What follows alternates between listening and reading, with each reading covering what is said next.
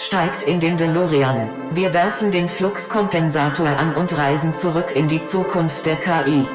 Alexander Tam beschäftigt sich seit über 15 Jahren mit den Themenfeldern Data Science und künstliche Intelligenz und nimmt euch mit auf eine Zeitreise durch das Datenuniversum.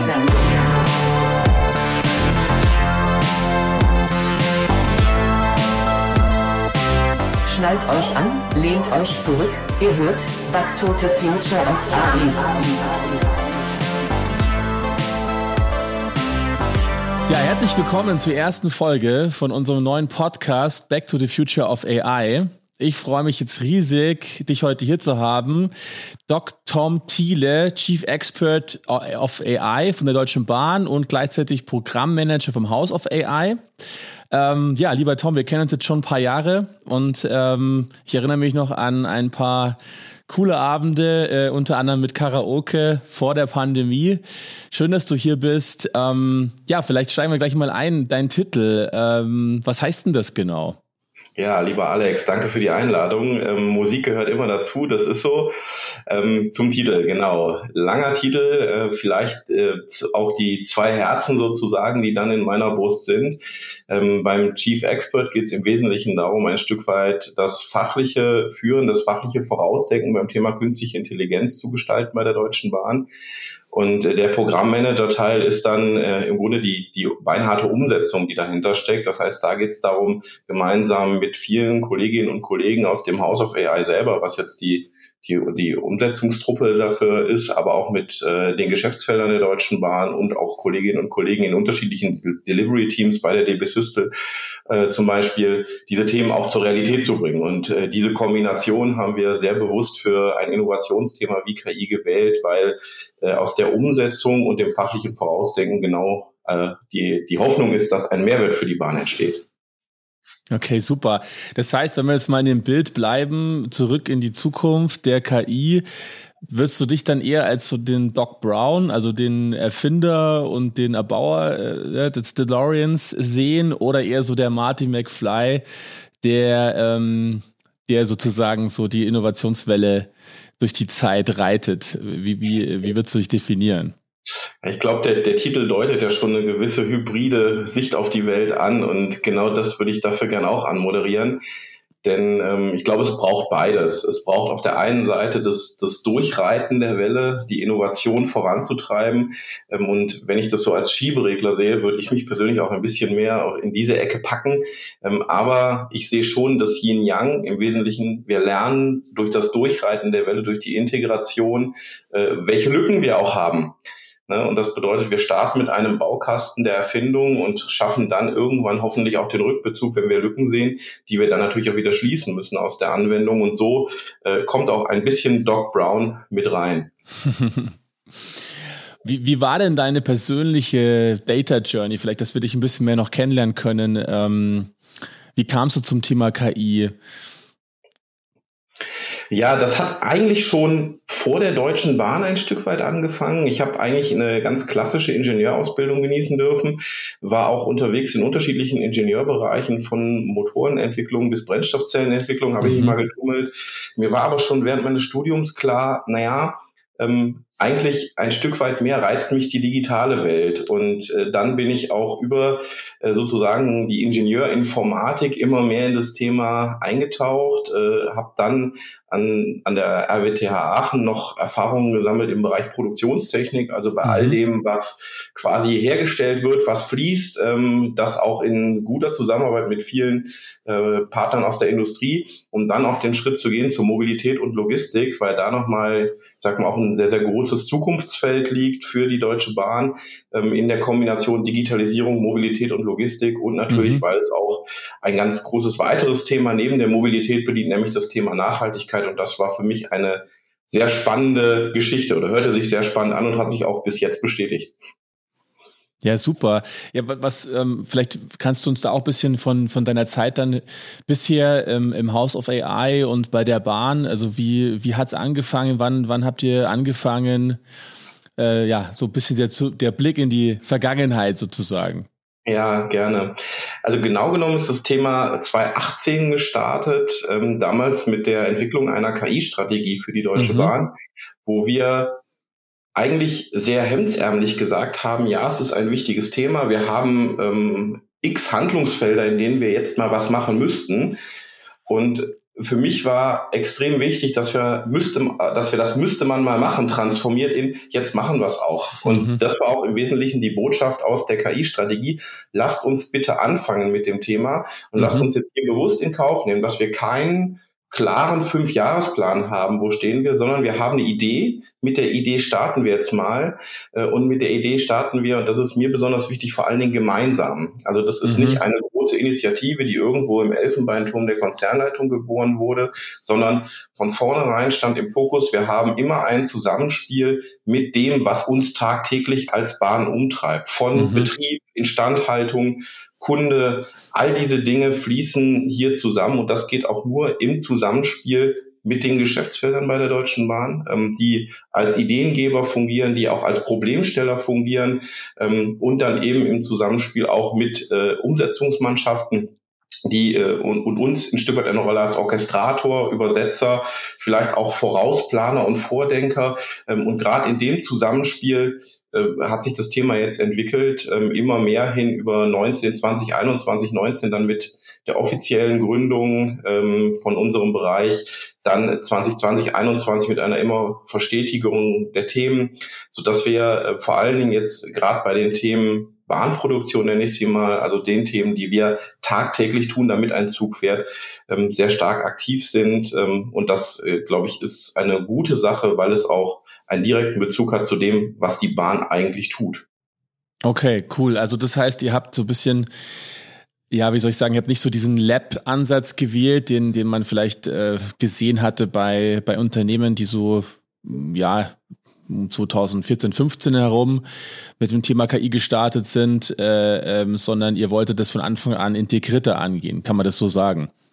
Ja, genau. Also das, ich glaube, der Lab-Ansatz ist auch gut. Ne? Also das ist, ist, für mich ist das kein Entweder-Oder, sondern was für uns handlungsleitend war, wir haben den Lab-Ansatz und gehen noch den Schritt weiter und wir gehen ihn sehr mhm. bewusst auch gemeinsam weiter, damit wir nicht an irgendeiner Abbruchkante den Strömungsabriss haben. Also was machen mhm. wir nach der Lab-Erprobung? Ja, wie geht's jetzt weiter? Und das ist ja das Spannende, weil irgendwann äh, muss das Thema ja flügge werden und das, das muss angeschoben werden. Und das ist, glaube ich, für uns ein, ein sehr wichtiger Teil des, des täglichen Jobs.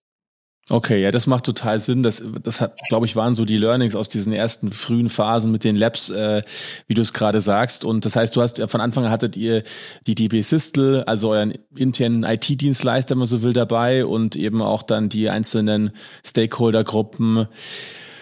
Cool, ja, was sind da so, so die, die spannendsten Themen oder kannst du, kannst du ein bisschen was erzählen? Ihr seid ja auch in der Presse recht aktiv, ähm, was die Use Cases angeht von Reinforcement Learning über äh, Operations Research, äh, Instandhaltung, ähm, Disposition, Pünktlichkeitsanalysen. Ja, kannst du uns da, ich glaube, das wird die Hörer natürlich am meisten interessieren. Ähm, was macht ihr denn dann, dann da konkret mit KI schon? Ja, na klar. Also äh, vielleicht lass uns mal starten mit den Themenfeldern und dann mit den Methoden, Stichwort Operations Research, KI, was kommt wie wann. Gerne. Ich glaube, wir gucken da sehr breit auf das Thema und äh, da ist in keinem Fall auch immer ein House of AI mit dabei, ähm, sondern da geht es einfach darum, ähm, quasi auch das Netzwerk, das solche digitalen Themen in der Bahn implementiert, auch aufzubauen, zu stärken äh, und damit auch eine gewisse Breite der Themen zu erreichen. Und äh, ich glaube, wir haben ähm, im Moment, wenn wir mal so die, die Bahn in Zyklen denkt, ne, wird immer was geplant, eine Zugfahrt, eine Instandhaltungsmaßnahme, es gibt dann den eigentlichen Betrieb, während ein Zug rollt und dann gibt es das, was nach der Zugfahrt passiert. Und dieses Schema vor, während und nach der Zugfahrt, ähm, mhm. das passt ganz gut zu sozusagen dem, was im Hintergrund passiert, ne, diesen Produktionsprozessen, von denen ich eben schon mal gesprochen habe. Und dann gibt es natürlich auch noch eine Kundensicht und die ist eigentlich handlungsleitend für uns. Ja, aber das, was wir natürlich mhm. wollen, ist, dass der Reisende, ähm, der oder der, der das Unternehmen, das Güter bei uns verschickt, im Wesentlichen einen möglichst smoothen Prozess äh, erlebt äh, von ich betrete den Bahnhof oder ich mache die erste Order in der Bestellung. Und äh, das führt eben auch dazu, dass wir Themen haben, die sind dann sehr geschäftsfeldspezifisch. Also zum mhm. Beispiel, wie buche ich ein Ticket, äh, wie, wie gebe ich ein Feedback zu einer Reise. Das sind diese kleinen QR-Codes zum Beispiel im ICE, ähm, wo auch über KI-basierte Ansätze Analysen gefahren werden, wie Kundenfeedback ausgewertet, wird, ausgewertet wird. Ähm, es gibt natürlich auch bei den Logistikbereichen der Bahn äh, immer wieder Ansätze, auch die Planungen dann gemeinsam mit den Auftraggebern zu machen, ähm, die Planung zu optimieren. Das sind so Themen auch, die wo auch Operations Research mit ankommen, zum Beispiel Ankunftszeitenprognosen von, von mhm. Güterwagen sind da so ein Thema. Äh, und dann gibt es Themen, wo wir auch mit dabei sind. Ähm, das sind dann im Wesentlichen die Themen, die übergreifender Natur sind. Ähm, entweder weil sie systemisch auf die Bahn wirken. Ich schaue zum Beispiel auf ähm, dispositive Geschichten, ähm, den Einsatz von Reinforcement Learning hast du eben angesprochen. Das tun wir in einem Projekt KI in der Disposition, wo ähm, cool. Handlungsempfehlungen gegeben werden. Ne? Da haben wir auch gemeinsam schon dran gearbeitet.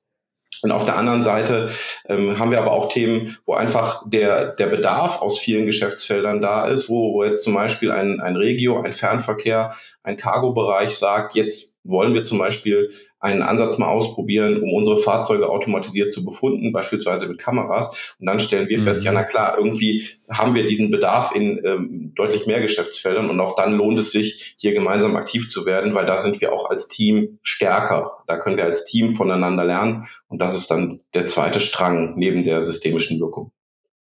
Okay, das heißt, also was du sagst, ist, dass hier auch so als Art Hub fungiert. Äh, es ist ja, weiß nicht, ob das jeder weiß, aber die Bahn besteht ja aus vielen hundert Einzelfirmen oder Legal Entities, wenn man so will und ähm, auch an unterschiedlichsten Standorten verteilt. Und das heißt, da ist auch eure Aufgabe, dass ihr so ein bisschen schaut, okay, wer, wer arbeitet an welchen Themen oder wo kann man dann auch vielleicht ja, Bereiche zusammenführen, um dann gemeinsam einfach schneller und, und ähm, schlagkräftiger zu sein. Geht es auch in die Richtung, oder?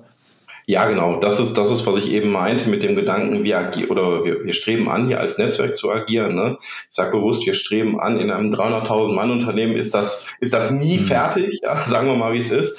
Aber der Gedanke ist schon da, hier auch bewusst die Zusammenarbeit zu suchen, ähm, nicht nur eben aus der zentralen Perspektive, sondern natürlich auch mit, mit äh, KI-Einheiten aus den Geschäftsfeldern, die immer mehr entstehen, wo es eben auch darum geht, ähm, gar nicht immer alles zu zentralisieren, sondern auch zu sagen, naja, natürlich ist das ein Thema, was jetzt bei euch in den Geschäftsfeldern läuft, ähm, weil es eben auch ein sehr geschäftsfeldspezifischer Bedarf ist, aber die Zusammenarbeit ist da und das Netzwerk wird immer größer und das ist für mich eine, eine sehr schöne Geschichte.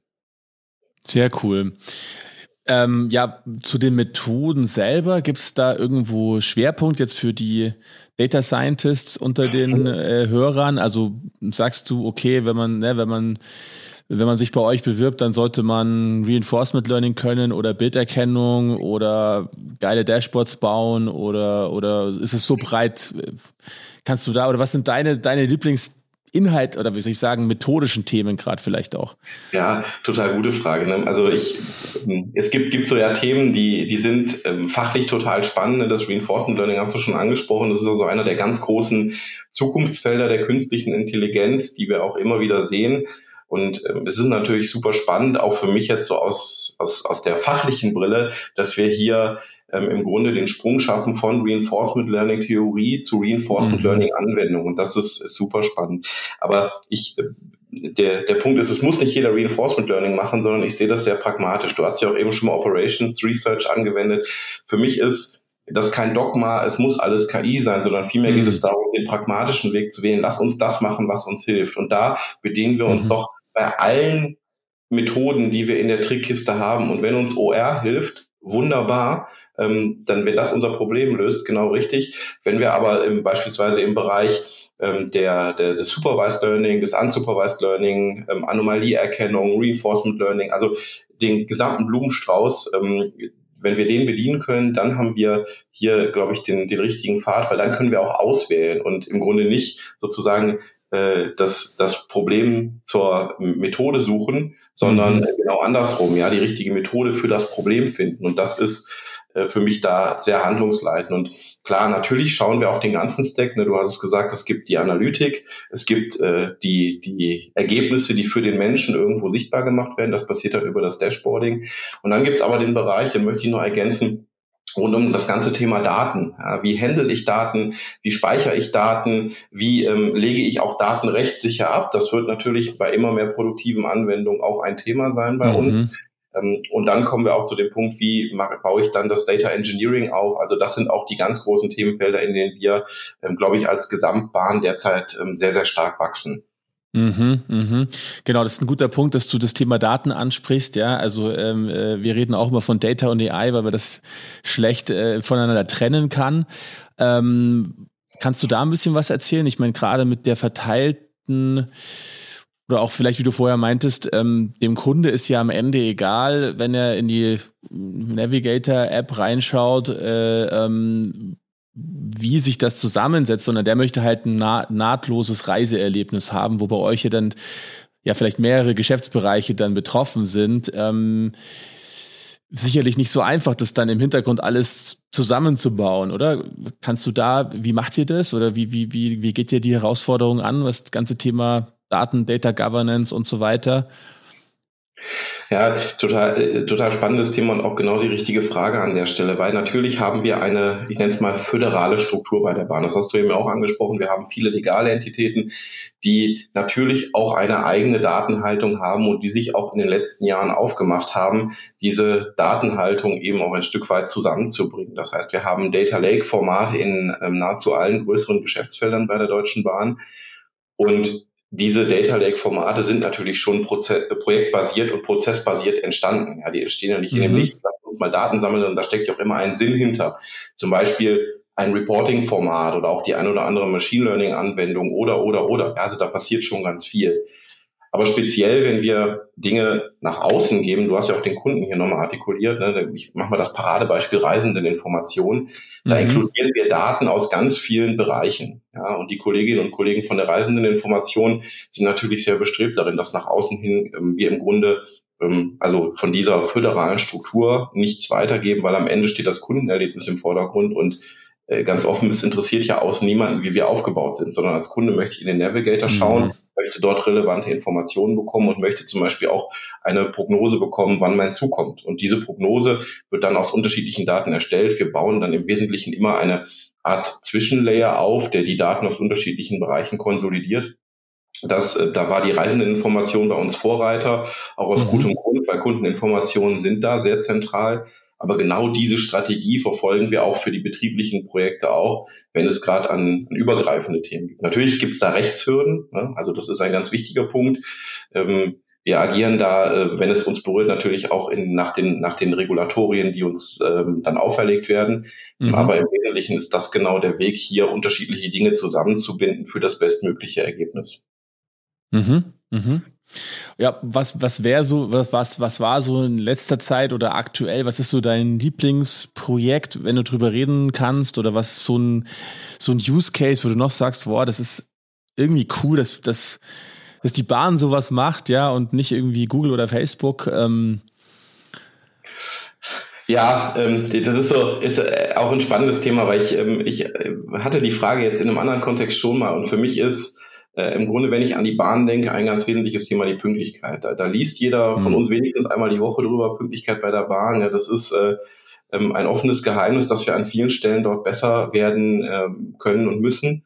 Und ähm, ich gucke immer drauf mit, ähm, mit so einer, einer Art Tischtuchmetapher. Wenn ich das will, dann muss ich ganz viele unterschiedliche Stränge hochhalten. Und deswegen ähm, habe ich nicht immer so ein Lieblingsthema, sondern für mich mhm. macht es der Mix. Und der Mix ist für mich Jetzt mal rein aus der betrieblichen Brille gesprochen. Wir haben ähm, eine Planung, in der wir besser werden durch den Einsatz von datengetriebenen Verfahren, zum Beispiel in der Planung mhm. von Baustellen.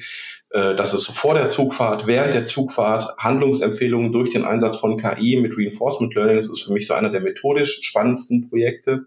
Mhm. Und nach der Zugfahrt die Auswertung der Zugfahrt, aber auch die Befundung für die Instandhaltung und da gehen wir auch neue Wege, gar nicht so sehr in der Einzelmethodik, sondern in der Masse. Und das macht diesen Bereich wieder sehr spannend. Also wenn wir zum Beispiel mhm. alle Fahrtenschreiber der Deutschen Bahn ähm, in einem Data Lake zusammenfassen, um am Ende dort ähm, im Prinzip eine Auswertung zu ermöglichen, dann haben wir ähm, hier einen Schritt gemacht, um unsere Systemkenntnis zu verbessern. Und das ist die, diese Menge macht das total spannend, genauso im Bereich der Kamerabefundung.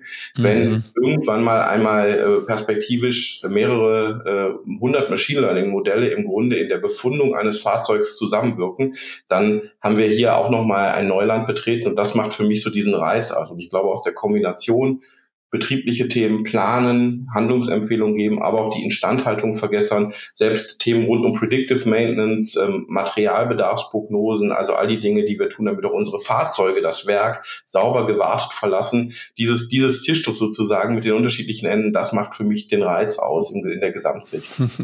Merkt man auch, da fängst du richtig an zu strahlen.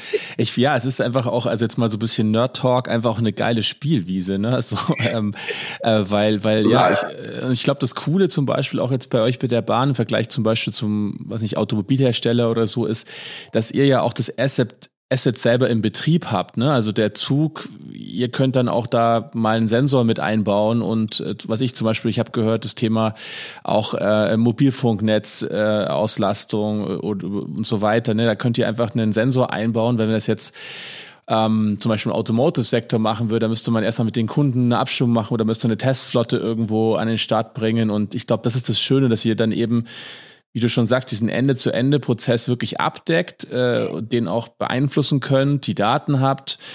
Ähm, auf der anderen Seite, klar, natürlich auch die Komplexität über die einzelnen, auch historisch gewachsenen äh, ähm, Einheiten. Sehr, sehr cool. Wenn wir da mal so nach vorne blicken, wo siehst du denn da noch großes Potenzial. Also mal wirklich jetzt äh, äh, ja in die in die Glaskugel oder in eine längerfristige Vision 2030. Was was steht da in eurer KI-Strategie drin oder wo siehst du ja wo, was was glaubst du, wenn wir uns noch mal in acht Jahren unterhalten? Was erzählst du dann von Use Cases? Ja, vielleicht so eine eine Randbedingung, die da ganz handlungsleitend ist wir ähm, haben ja im Wesentlichen die Aufgabe bekommen von unserem ähm, Eigentümer, wenn man so will, äh, die Leistung von Personenverkehr und Cargoverkehr, also Güterverkehr in, bis 2030 auch im, im circa zu verdoppeln. Wow. Und das bedeutet auch, dass wir eine ganze Menge mehr Komplexität im System haben, während das ohnehin jetzt schon sehr stark ausgelastet ist. Das muss man einfach mal sagen. Und ich glaube, dass einer der ganz wesentlichen Hebel in zur, zur Beherrschung dieser Mobilitätswende, wie wir, wie wir immer gerne sagen, und auch mhm. der Komplexität im System darin liegt, dass wir von der aktuell, von dem aktuell sehr starken Fokus der Entscheidungsunterstützung mehr und mehr in Richtung Automatisierung denken. Mhm. Und das bedeutet für mich gar nicht, dass wir keine Menschen mehr benötigen. Im Gegenteil, ähm, sondern wir schaffen durch die Automatisierung ähm, aufwendiger Tätigkeiten, durch die Automatisierung von kräftezehrenden Tätigkeiten die Chance, Menschen gezielter einzusetzen. Lass mich da mal ein ganz plastisches Beispiel für geben. Mhm. Wenn ich durch eine Kamerabefundung eines Fahrzeugs im Wesentlichen Sicherheitsbewiesen abdecken kann. Wir haben ein Dach befundet, wir haben Seiten befundet, wir haben ähm, vielleicht auch die Unterflur eines Fahrzeugs befundet ähm, und wir können dann im, die Zeit nutzen, um die, die Kolleginnen und Kollegen im Werk ähm, dafür einzusetzen, das Fahrzeug eigentlich instand zu setzen, statt eine aufwendige Befundung durchzuführen, dann haben wir eine Win-Win-Situation für alle, denn äh, die Werkerinnen und Werker müssen nicht mehr aufs Dach klettern, was ein unglaublich aufwendiger Prozess ist. Mhm. Sie müssen nicht irgendwie halb kniend unter dem Fahrzeug stehen und schauen, ähm, sondern sie können ihre Zeit dafür verwenden, in der Tat dort die Maßnahmen zur Instandsetzung des Fahrzeugs einzusetzen und im Ergebnis haben wir weniger ähm, aufwendige Tätigkeiten für unsere Kolleginnen und Kollegen im Werk und gleichzeitig besser, besser gewartete Fahrzeuge, die dem Kunden zugutekommen. Und das ist ja auch unser Ziel an der Stelle. Und genau das meine ich, wenn ich hier von einer Automatisierung spreche. Ja, also wir werden einfach die, die Effizienz und Effektivität dadurch ein Stück weit verbessern können ähm, und brauchen aber unsere Kolleginnen und Kollegen weiterhin an ganz vielen Stellen und vor allen Dingen auch deren Know-how und Erfahrung, wenn eben Dinge mal nicht so sind, wie sie vielleicht eine KI schon mal gelernt hat. Und diesen Fall werden wir natürlich auch 2030 immer mal wieder haben. Sehr spannend. Also ich glaube, da hast du vielleicht nochmal zwei Aspekte. Das eine, wie du schon sagtest, die Mobilitätswende, das Thema Nachhaltigkeit. Was, was fasziniert dich da besonders äh, bei der Bahn? Da kannst du da noch mal ein bisschen drauf eingehen, auf den Aspekt. Ja, na klar. Also das, jetzt müssen wir ein bisschen gesellschaftlicher ausholen. Ne? Aber was, glaube ich, ein Trend ist, wir alle sind gerne unterwegs. rein, rein global galaktisch mal gesehen. Ja, wir erleben im Grunde eine Gesellschaft, die ähm, heute in Hamburg ist, morgen gerne in München und dazwischen noch irgendwie am besten ein paar Tage in Berlin. Und ähm, das erstreckt sich natürlich auch nicht nur auf die deutschen Grenzen, sondern vielleicht auch auf, auf das europäische Nachbarumfeld, was man so mal, mal ebenso mitnimmt. Ja, als, als mhm. jemand, der in Aachen und in Berlin, ich bin in einer Dreiländerregion groß geworden, da war das, war das alltäglich, dass man einfach da viel unterwegs ist. Und ich glaube, diesen Bedarf, den, den werden wir jetzt auch in einer Zeit mit Corona ähm, irgendwie stärker erleben. Das zeigen unsere Fahrgastzahlen auch. Also die, das mhm. Angebot wieder stärker wahrgenommen. Ähm, mhm. Und die Frage ist auf der anderen Seite, und das ist das zweite Herz in der Brust, wie schaffen wir es, das zusammenzubringen mit einem immer stärker werdenden Bedürfnis zu Nachhaltigkeit, zu Umweltschutz, zu ökologischem Handeln. Und ich glaube, da bedient die Deutsche Bahn an ganz vielen Stellen eine eine Lücke, wenn man so will, ähm, die äh, im Prinzip dann ein vor allen Dingen ökologisch motiviertes Reisen bedingt. Ne? Also ja, und wir haben zum Beispiel auch Zugverbindungen. Ich greife mal die Strecke Berlin-München raus. Mhm. Äh, vier Stunden äh, vom mhm. Berliner Hauptbahnhof im Münchner Hauptbahnhof. Mhm. Und das sind, ähm, glaube ich, äh, Reisezeiten, äh, die uns dort auch ähm, sehr konkurrenzfähig machen, rechts und links, ähm, gegenüber anderen Verkehrsmoden. Und ich glaube, mhm. diesen Weg, den, den können wir auch noch stärken durch den Einsatz künstlicher Intelligenz in zwei Richtungen. Das eine ist, wenn wir den Verkehr besser steuern können, dann schaffen wir es auch, die vier Stunden zu halten. Das ist das, das Klassische, was man außen sieht. Aber wir schaffen es zum Beispiel auch durch den Einsatz von KI, ähm, ich greife mal das Befundungsbeispiel heraus, Baumaßnahmen ähm, vielleicht auch zu vermeiden. Weil wir sagen, durch die Effizienz, Effektivitätssteigerung, über die wir eben gesprochen haben, kann ich äh, vielleicht den ein oder anderen Bau auch ähm, vermeiden, ja, weil mhm. ich mit dem bestehenden Bestandsmaterial besser werde. Das heißt, da greift der Nachhaltigkeitsaspekt auch nach innen ja, und nicht nur im mhm. Mobilitätsbereich. Mhm. Und das sind äh, für mich die, die ganz spannenden Punkte aus, aus dieser ökologischen Perspektive. Mega, wirklich mega cool. Also ich, das ist ähm, was, was sind denn so, was wird denn so Themen, wo du sagst, ähm, die ähm, ja, ich will nicht sagen, die hemmen gerade oder was sind so, was sind so, was sind so Themen, wo du, wo du sagst, boah, das, da müssten wir doch schneller werden. Ja, was ich, ist es Regulatorik, ist es das Thema Datenverfügbarkeit, Datenqualität oder ähm, Arbeitsmarkt aktuell? Was sind so ne, für dich jetzt auch als Programmmanager in der Rolle eher so, wo, wo, wo sagst du, ähm, boah, hier bräuchte ich noch irgendwie 10% mehr und dann könnte ich noch mehr, noch schneller den Wandel vorantreiben. Ja, na klar. Also gibt's gibt's glaube ich eine ganze Menge. Ähm, ich ich äh, wenn ich jetzt mal so die letzten Jahre Revue passieren lasse, du hast ja eben so nach der Vergangenheit gefragt, mhm. dann komme ich jetzt auch in so, so eine Thematik, in welcher Phase leben wir denn gerade? Ne? Und ich, wir haben angefangen mit den Themen, lasst uns mit dem Thema starten, das hatte ich eben schon ähm, mhm. einmal aufgebracht. Äh, wir wollen mit dem, also das Thema in die Bahn zu integrieren, in relevante Prozesse, das ist ja unsere Mission. Und das Anfangen war so die, die, das Mantra der ersten Jahre. Und jetzt kommen wir ähm, eigentlich mehr und mehr in eine Konsolidierungsphase. Ja, was bedeutet, ähm, wir kommen ähm, immer mehr, wir werden größer. Ja, das ist ein, wir, wir haben uns jetzt äh, drei Jahre in Folge verdoppelt. Wow, ähm, krass. Und das, das ist schon rein vom Personalwachstum eine Geschichte. Äh, und das ist auch der Punkt, wo ich sage, jetzt äh, lasst uns ein wenig mehr in die Konsolidierung einsteigen. Das heißt, Themen fertig werden, äh, Themen müssen fertig mhm. werden, in Produktion bekommen in Produktion kommen.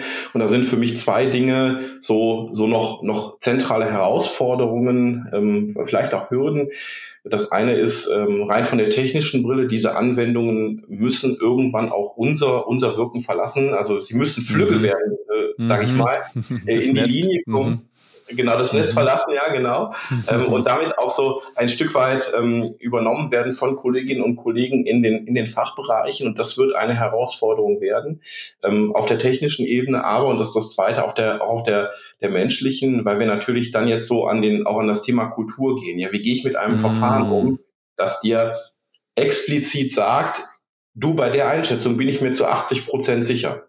Mhm. Und das ist, vielleicht keine klassische Hürde, aber etwas, was uns sicherlich die nächsten Jahre noch umtreiben wird und wo wir auch, ähm, ich sag mal, im Dreiklang Mensch, Organisation, Technik auch nochmal ähm, stärker werden müssen, um dieses Thema auch zu bedienen, weil am Ende hilft die tollste KI gar nichts, wenn der Mensch äh, sie nicht benutzt, weil es ist für uns ein Werkzeug, ja, und wenn es aber nicht mhm. bei Menschen ankommt, dann haben wir unseren Job an der Stelle nicht gut gemacht und äh, das ist, glaube ich, ein ganz, ganz wesentlicher Punkt, der jetzt in dieser, ich nenne es mal Konsolidierungs-Produktivsetzungsphase ansteht.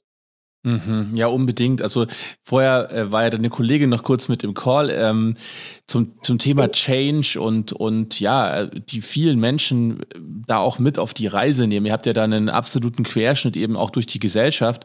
Bei, ähm, und auch in der Gesellschaft ist das Thema ja ich sag mal, relevanter und verstandener als vielleicht noch vor fünf bis zehn Jahren, wo man immer Angst hatte vor dem Terminator oder dem äh, oder dem knuffigen Wally oder so im Kopf hatte. Ich glaube mittlerweile auch durch durch Aufklärung, äh, auch über die Politik und so weiter, äh, KI-Strategie der Bundesregierung und so. Ähm, aber wie macht ihr das? Wie wie wie organisiert ihr das Thema Mitnehmen der Menschen, sagen wir mal so? Ja, äh, sprichst du einen super wichtigen Punkt an wie ich ja eben schon gesagt habe, ohne den Menschen würde es nicht funktionieren. Ja. Das bedeutet auch, wir sind eigentlich oder wir versuchen uns immer konsequent in die in die Lebenswelt ähm, mit reinzubringen. Also das bedeutet auch, wenn wir ein Projekt machen, da ist ein Kollege bei uns, ähm, der kümmert sich um die Vorhersage von von Radsatzverschleißprognosen und die Instandhaltungsplanung mhm. dahinter und er ist einfach auch viel im Werk.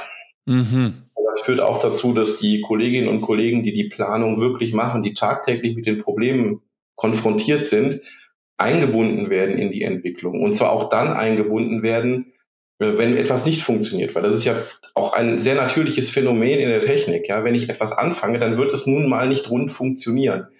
Mhm. Und das auch zu sehen und mitgestalten zu können. Also nicht nur, schauen wir, hier ist jetzt das fertige Tool und hier ist das Handbuch und jetzt können wir damit arbeiten, sondern es mitzugestalten, mit den Funktionen zu wachsen, mit dem Reifegrad mitzuwachsen, das ist ein für mich ganz wesentlicher Punkt ähm, in der Einführungsstrategie. Und damit kommen wir weg von diesem ganz klassischen ich nenne es mal Release Cycle Management, ja, wo mhm. du quasi sagst, ich entwickle bis zum Datum X fertig, dann haben wir jetzt äh, Y Wochen Zeit für Change und dann kommt Z Wochen Zeit der Nutzung, sondern mhm. hinzu eigentlich entsteht äh, quasi äh, die, das Produkt gemeinsam und es entsteht die Vision auch gemeinsam und äh, Du hast den Terminator eben angesprochen, ja, ist ja eines meiner Lieblingsbeispiele. Ähm, da hast du auch automatisch die, äh, die, die Sorge minimiert oder, oder wir versuchen zumindest die Sorgen zu minimieren, ähm, dass hier KI ähm, irgendwie mystifiziert ähm, mhm. uns irgendwie wegnimmt, sondern man mhm. sieht ja auch die Fails dann direkt mit. Man sieht dann, an welchen Stellen es nicht funktioniert und das, glaube ich, ist ein ganz wesentlicher Standteil des gemeinsamen Lernens, weil am Ende kommen Welten zusammen. Es kommen die Welten zusammen der KI-Spezialisten, der Datenspezialisten, die auf einmal an einem solchen Thema gemeinsam arbeiten mit Menschen aus der jeweiligen Domäne die aber mhm. ganz andere Probleme haben und die im Zweifel vielleicht gar nicht interessiert, ob das eine KI ist oder ein, ein gesunder Würfelwurf, ja, sondern äh, man sieht, es funktioniert, man sieht, wie es funktioniert, man sieht auch, wo es nicht funktioniert und dann arbeitet man gemeinsam daran. Und das ist für mich eine der wesentlichen Strategien, um Hürden abzubauen. Okay, super cool. Also das heißt, wenn ich das nochmal wiederholen darf, ähm, du hast also nicht so dieses, ihr baut was bei euch äh, in Berlin, äh, ne, in, in einem fancy Design Thinking Hightech Office ähm, und und dann irgendwann kommt ihr, wenn das sozusagen fertig ist, zum Nutzer und sagt, schau mal hier und der der ist schon mal, oh jetzt kommen die schon wieder mit ihren weißen Turnschuhen so ungefähr, genau, ähm, äh, sondern sondern ihr seid von Anfang an da in, integriert unterwegs und und und und ihr baut eigentlich ein, ein gemeinsames Team, gemeinsames Commitment also auch dieses Not Invented Here Phänomen, dem zu begegnen ähm, und, und nehmt halt dann auch die Rückschläge und die Erfolge als Team mit. Ähm, und dann ist der, der passiert der Change sozusagen schon im Doing. Ist, ne, ist so, so, so wie du so, ja. habe ich dich richtig verstanden. Super Zusammenfassung, genauso. Mhm. Das ist cool, das ist cool. Also, das ist dann so eine Art, äh, weiß ich nicht, nicht, nicht DevOps, aber irgendwie Inno-Ops oder en Engineering Ops oder so, so, weiß ich nicht. Müsst ihr ja, mal ja, ja, genau. Also für, sag, für, mich ist dann wichtig, dass es auch ein sehr leaner Ansatz wird, ne? weil das ist, ähm, mhm. ähm, wir, wir, sind ein, ein großer Laden, ne? das, das wird auch auf absehbare Zeit so sein. Das führt aber auch dazu, dass wir immer sehr stark in Prozessen denken. Und ich glaube, mhm. an der Stelle ähm, ist so es hilft der Pragmatismus, ja, das, was uns weiterbringt, das, was uns hilft, das ist hier das, was ähm, wir auch tun sollten und das versuchen wir zu leben. Ganz offen, es wird auch nicht immer funktionieren, aber bisher sind die Erfahrungen doch ganz positiv. Also vielleicht da nochmal, wenn du was teilen magst, ja, äh, wir, wir haben das Thema ja äh, eben aus dem Silicon Valley mit Fail Fast und es geht gar nicht darum, ne, weniger zu scheitern, sondern eher schneller zu iterieren.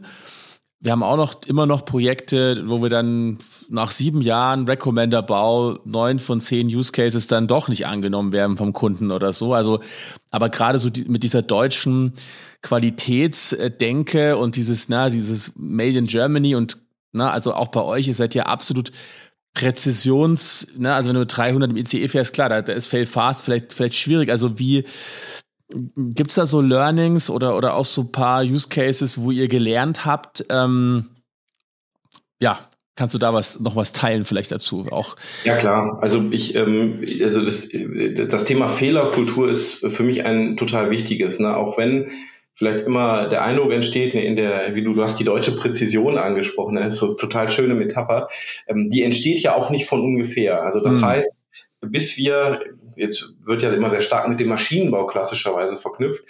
Bis wir da waren, gab es ja auch eine ganze Menge Iterationen. Und Iteration mhm. bedeutet, wir haben mal Wege probiert, die haben, die haben nicht funktioniert. Mhm. Und in der Welt der Digitalisierung, in der Welt der Daten und KI ist genau das auch ähm, das, was, was uns umtreibt und was auch unser täglich Brot ist. Und ich finde es total wichtig, damit auch offen umzugehen. Und das bedeutet nicht immer nur, das aus der technischen Brille zu sehen. Und das war für mich einer der, der ganz wesentlichen Learnings. Wir haben eben über den Faktor Mensch sehr viel gesprochen. Und das ist etwas, was ähm, natürlich der, der Techie in mir ja auch erstmal lernen musste. Ja? Also nicht mhm, zu sagen, guck mal, wir haben jetzt hier eine ganz tolle Technik und es funktioniert alles super, äh, sondern auch zu gucken, wo stehen der gegen, der gegen die gegenüber gerade, ja, was, was treibt sie gerade um? Und da, da wird die tollste Tech-Innovation im Zweifel gnadenlos verpuffen, wenn sie nicht irgendwie verbunden ist mit der Lebenswelt, in der die Zielgruppe lebt. Ja, und das ist, wenn man aus der Technik kommt, ein, ein sehr hartes Learning, was man manchmal machen muss. Mhm. Du hast eben den, den, den x-ten Recommender nach x Jahren angesprochen. Ähm, und das ist ähm, dann ein Learning daraus, ne, wenn ich sage, ja, wir haben hier was Tolles Technisches gebaut, aber momentan erreichen wir einfach nicht die Zielgruppe dann gehört auch dazu, dass man sagt, okay, dieses Thema hat jetzt auch nicht funktioniert. Nicht, weil es technisch schlecht war, nicht, weil irgendjemand etwas falsch gemacht hat, sondern vielleicht, weil ein Thema auch noch Zeit braucht. Und das ist ein, ein ganz wesentliches Learning, ähm, weil es auch wichtig ist, dann solche Themen auch einmal zu beenden und zumindest einmal in die Schublade zu legen. Weil wenn wir das nicht tun, sind wir auf Jahre hinaus beschäftigt mit Dingen, die eigentlich keinen Impact haben. Und das ist äh, für mich der, der noch schmerzvollere Weg, wenn ich das so sagen darf. Mhm. Sehr, sehr schön gesagt, genau. Dieses Don't love your own ideas oder dass man eben dann auch äh, auf das nächste Thema springt. Ähm, alright. Ähm, ich schaue gerade auf die Uhr. Vielleicht, was ist denn für dich? Ähm, hast du so persönliche Doc Browns äh, Vorbilder oder ähm, ja oder auch wenn du jetzt wer wer inspiriert dich? Wo wo holst du dir die die Innovation auch? Ich komme persönlich aus einer sehr pragmatischen Sicht, offen gesagt. Also ähm, ja, na klar, die Feinheiten der Technik sind schon wichtig, aber ähm, ich benutze immer sehr gern, as soon as it works, no one calls it AI anymore. Also klassisches John mhm. McCarthy Zitat.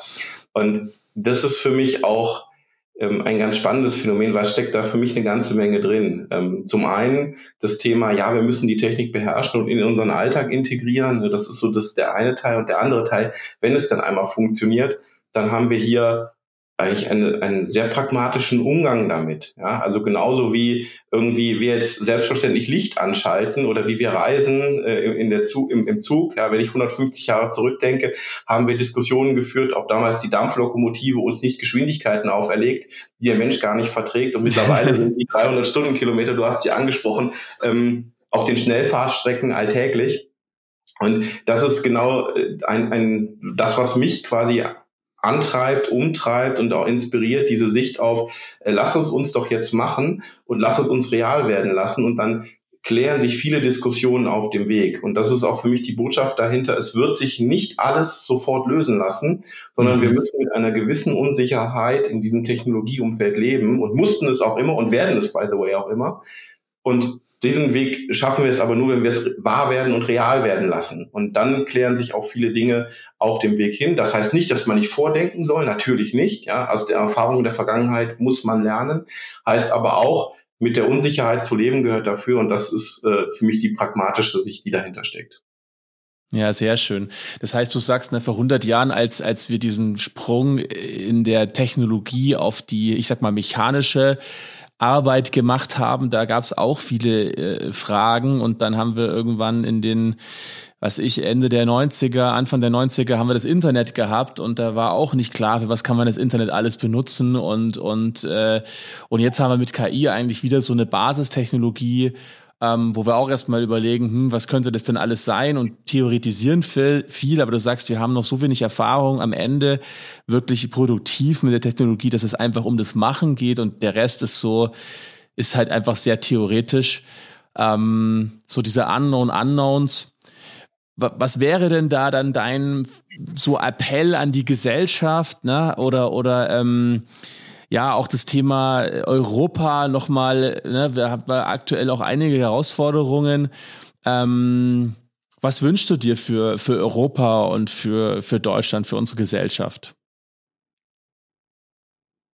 Ich glaube, wir haben eine Zeit, in der wir ähm, mehr und mehr offen dem Thema künstliche Intelligenz gegenüberstehen. Und ich ähm, möchte eigentlich auf dieser sehr, sehr breiten Ebene eigentlich nur alle einladen, diesen Weg auch weiter mitzugehen. Ähm, und ich glaube, es heißt nicht, äh, pragmatisch immer nur nach vorne zu gehen und äh, alles, alle Bedenken rechts und links liegen zu lassen. Das heißt aber auch, dass wir äh, bestimmte Bedenken einfach mittragen müssen für eine gewisse Zeit, bis, der wir, bis zu der wir diese Lösung auch entwickelt haben oder eine Antwort darauf entwickelt haben, die vielleicht auch tragfähig ist. Und wir, wir neigen immer sehr stark zu einem Regulierungsansatz an der mhm. Stelle. Ne? Also es kommt immer die, die erste Sorge ist, bevor, bevor überhaupt das Thema aufkommt, ähm, lass es uns mal lieber regulieren, obwohl wir gar nicht genau wissen, was wir jetzt regulieren müssen, weil wir das Thema einfach in voller Gänze noch nicht auf dem Tisch liegen haben. Und ich glaube, genauso wie wir in der Entwicklung solcher Themen vorgehen, nämlich iterativ, müssen wir auch mit der Regulierung iterativ vorgehen. Bedeutet auch, an vielen Stellen wird es Sinn machen, das zu tun. Du hast die Präzision angesprochen im Maschinenbau und einen Zug auf Hochgeschwindigkeiten fahren zu lassen. Ähm, das sind Dinge, ähm, sollten in solchen sicherheitskritischen Bereichen äh, der Einsatz von künstlicher Intelligenz erfolgen, dann werden wir natürlich auch dort Regulierung erfahren. Ne, das ist vollkommen klar. Ähm, aber wir haben auch Bereiche, in denen das zum Beispiel durch andere Systeme gecovert wird, wo wir auch sagen können, schaut mal, lass uns damit offener umgehen, um uns einmal auszuprobieren, um auch einmal zu sagen, wir leisten uns in vielen Stellen die alte und die neue Welt parallel, die digitale und wie es bisher funktioniert mhm. hat, um die Erfahrungen auch zu kombinieren und dann den Best-of-Breed-Ansatz draus zu machen. Und diese Offenheit, dafür möchte ich werben, weil ich glaube, dass sie ganz wichtig ist für einen Wachstumsgedanken des Themas und nicht eine, eine ständige Diskussion des Ops. Mhm. Sehr schön, sehr schön. Ja, ich glaube, da, da äh, kann man fast jetzt keinen mehr drauflegen auf diese schönen Worte. Hast du, möchtest du noch was teilen? Ähm, hast du noch ein Thema, was dir am Herzen liegt oder?